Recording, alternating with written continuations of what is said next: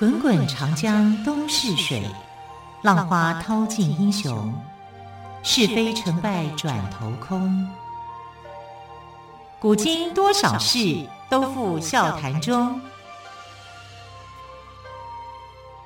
陪你说历史，汪培制作主持。欢迎朋友们收听今天的《陪你说历史》节目，我是汪培。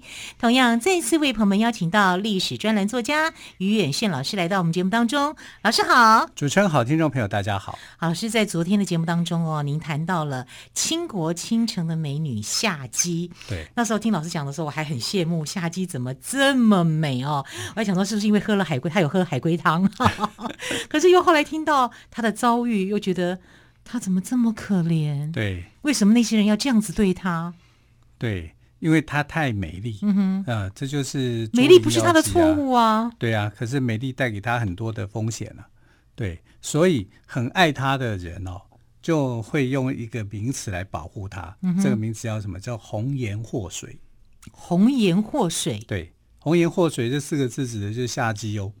从他开始有“红颜祸水”这四个字，指的就是夏姬。对，哦，呃，但当然，你现在很多都是红颜祸水啊。你看妲己算不算？嗯，对不对？还有那个呃，烽火戏诸侯的算不算？也也都算呐、啊。可是真的开始有说他就是红颜祸水，很明确的指出他的这个名称冠在他头上的哦，呃，就是夏姬。那为什么？哪一个人敢这样关关他这样的一个称呼呢？这个人叫做乌申公乌臣。申公乌臣，申公是他的一个呃，他的名叫乌臣啊，巫师的巫啊，臣子的臣啊。乌臣这个人呢，非常喜欢这个夏姬啊，他就是其实他就是夏姬的爱慕者之一啊。夏姬有很多人很喜欢他。包括夏姬曾经嫁过的几个丈夫，第一个丈夫是夏玉叔嘛，夏玉叔但非常喜欢她，生下孩子这个夏征舒。然后第二个呢，就是呃，这个陈国被灭亡以后，被灭了以后啊，就是她嫁给了连尹乡老啊，他是一个老将军。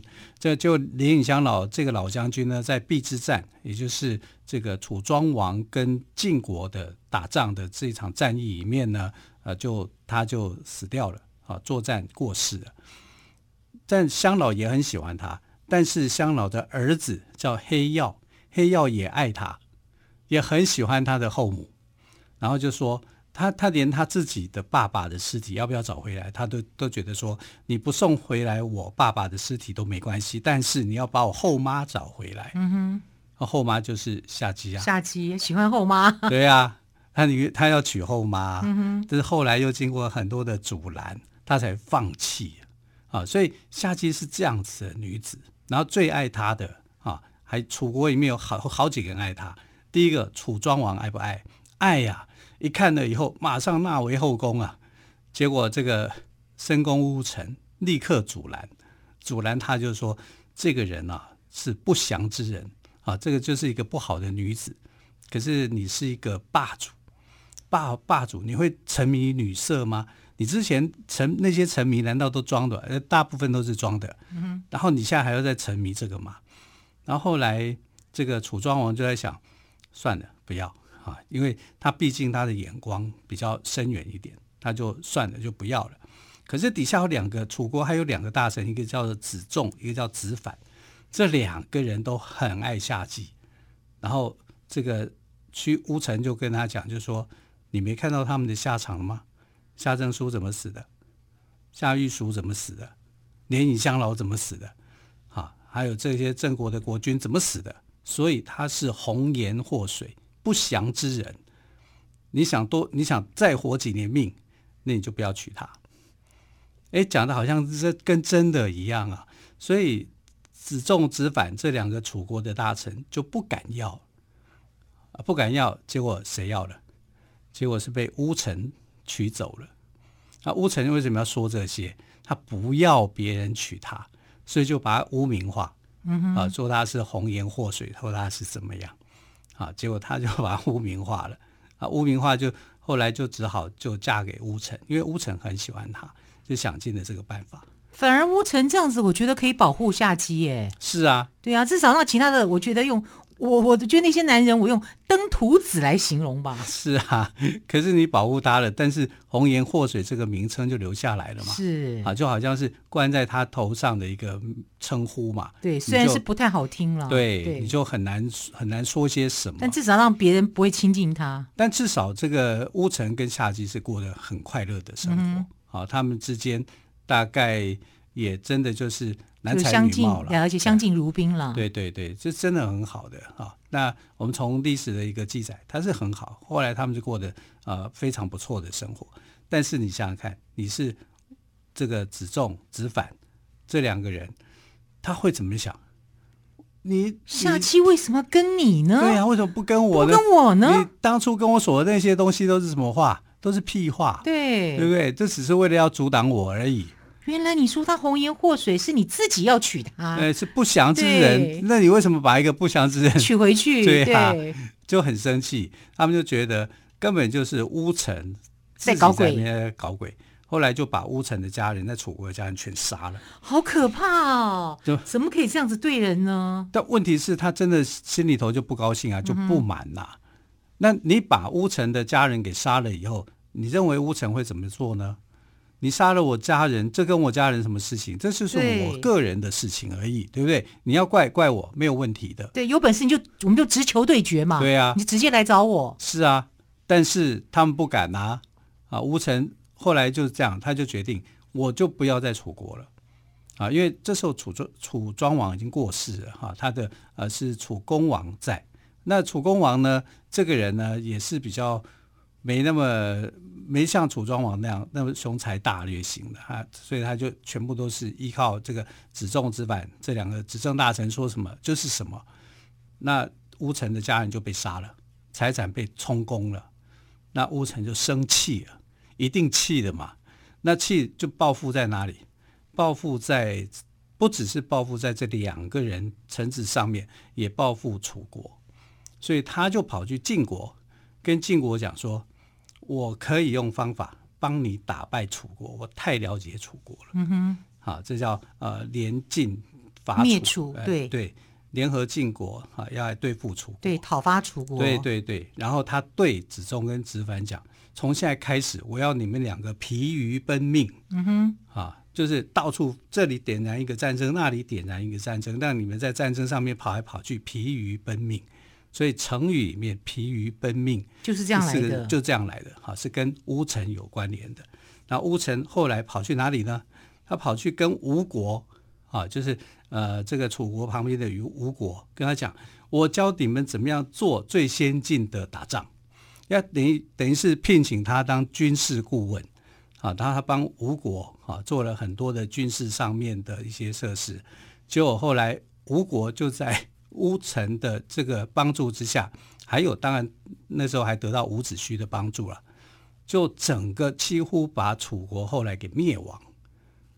一个楚国小小的吴国就把一个这么大的楚国差点灭灭亡。对，那除了伍子胥，呃，还有这个呃孙子孙武，他的这个兵法谋略上面来讲是很强的。对，但乌程的重要性也是很，也是很重要的。对。对所以就会的一个女人，哇，从上到下，嗯哼，从这样子一个时间轴面来看，啊，你可以知道说，夏姬绝对不是我们所想象的那么简单的一个女人而已，嗯，啊，她有很多属于她自己的天赋，还有她的这个天赋所带来带给她的一些不幸。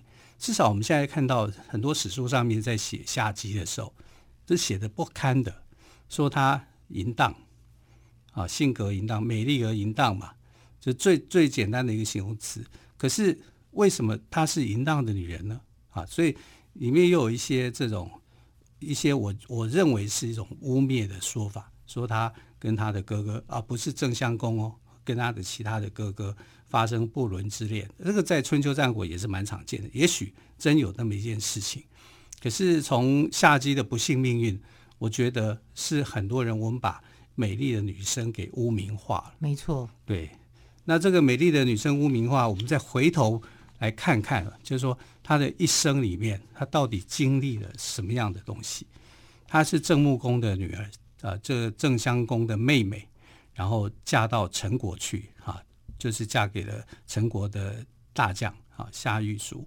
那夏玉淑生了跟他生了一个孩子夏征舒以后，哈，就因为陈灵公跟他的这些两个臣子啊孔宁跟仪行父哈他们之间的这种禽兽的行为啊，就到处去权势威逼他。他被威逼的结果，他也没有办法，他只好在那个环境里面哈，就去挣扎求生存，为了保护自己的孩子嘛。就当孩子知道以后，杀掉了陈国的君主。嗯哼，好，更多有关于夏姬的故事哦，我们先稍微休息一下，稍后再请岳远逊老师来告诉我们。虽然目前听到为止，我心里是有点难过了，因为美丽并不是夏姬的错误哦。好，我们先休息一下。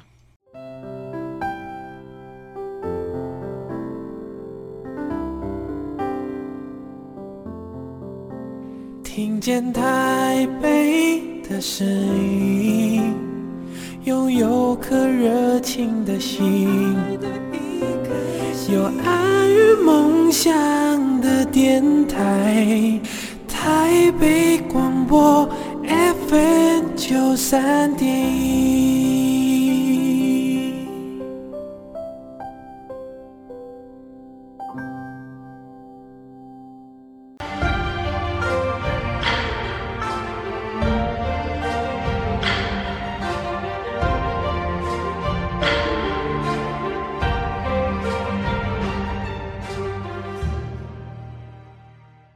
陪你说历史节目，我是汪培。今天特别来宾，历史专栏作家于远逊老师，刚刚跟我们谈到了倾国倾城的美女、美魔女了哦，夏姬的故事。好，原本呢，夏姬嫁给了夏玉夏玉淑，过着幸福快乐的生活。后来夏玉淑过世之后，夏姬的灾难就来了，没办法，因为她太美了，因为没人保护她嘛。那夏征舒他的儿子那时候年纪也小啊，所以就被。呃，陈国的两个大臣，包括陈国的国君，就看上他了。那看上他了以后呢，就对他做的这种权势上面的逼迫。那史书上面是说，反正夏姬就是淫荡的女性啊，就很容易跟他们亲近在一起。那我个人是不做这样的一个认为的。我觉得这个对，他是被迫的，他想保护他的儿子，对对对，他在保护他他的儿子啊。但他的儿子后来知道了这件事情。那为什么会知道这个事情？因为当中有一个正直的大臣叫做谢志，谢是泄露的谢，治治理的治，是谢志。对，谢志这个大臣是一个正直的人，嗯、他就觉得你一个君主两个大臣，然后共同对这个呃夏姬所做的这个事情，那这不叫做无耻嘛？嗯这是无耻的行为，你们也做得出来，就去劝谏，劝谏以后，国君当然就觉得说。呃，心里头这个被人家说了丑事都被人家揭发出来，心里头就很气嘛。那两个大臣就更气，所以他们就找人暗杀了这个谢志，那谢志就被杀掉了。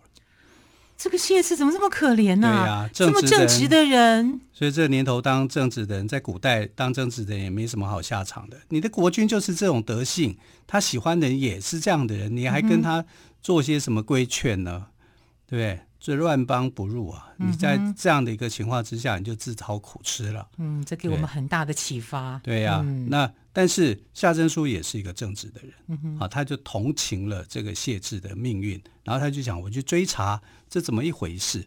那追查追查后来呢？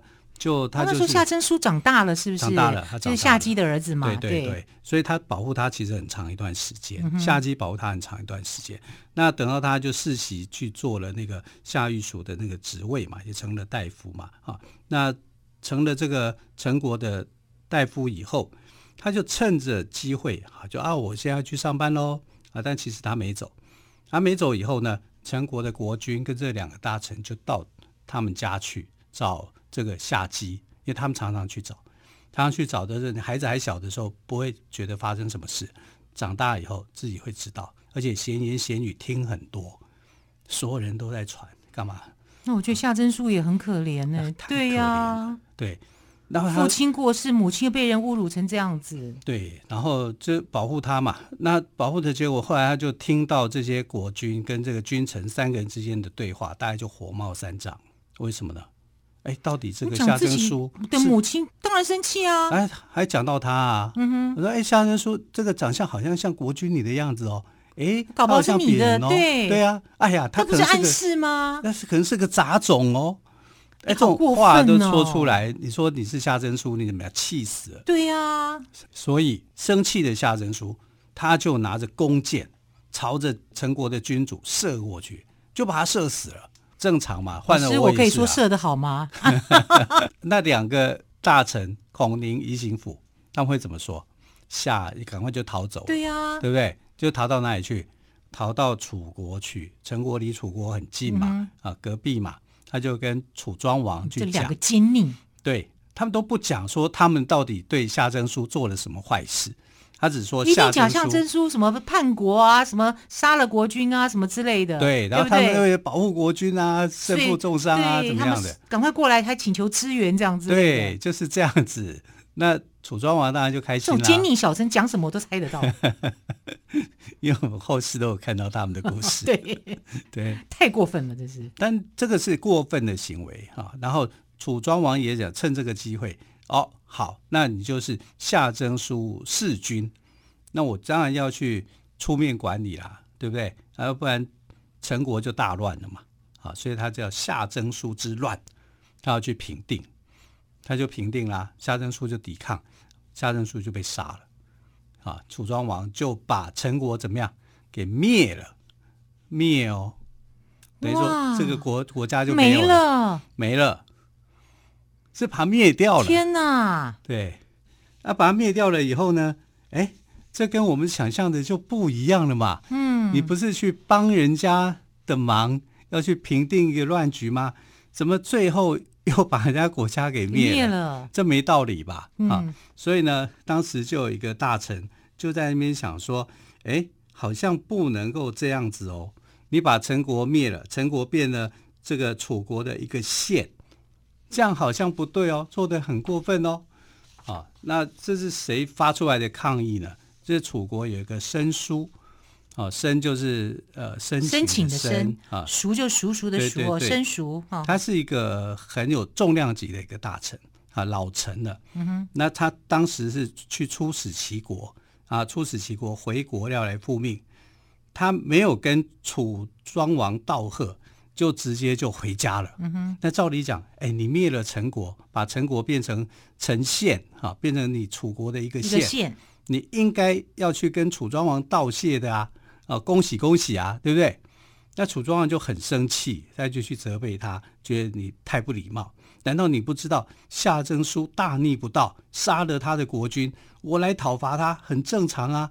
各国诸侯、楚国大臣都来跟我祝贺，只有你没有来参加，为什么？那楚庄王很介意这件事情嘛，因为他觉得他做的事情是对的。可是申叔这时候就对楚庄王说：“夏真书杀害他的国君，当然是一件罪大恶极的事情。”可是你大王发动义师，把夏真书给灭了，这显示你是讲道义的。可是这像什么呢？就像一个人牵着牛去踩踏别人的田地，这个某人呢，却把人家的牛给抢了。踩踏田地是不对的，可是你抢人家的牛也是不对的。好，现在诸侯国跟着大王出兵去攻打陈国，说要讨伐有罪的夏征书。但现在却把陈国变成楚国的一个县，你这不就是去抢人家的牛吗？我们这么贪婪，以后诸侯国还会相信我们吗？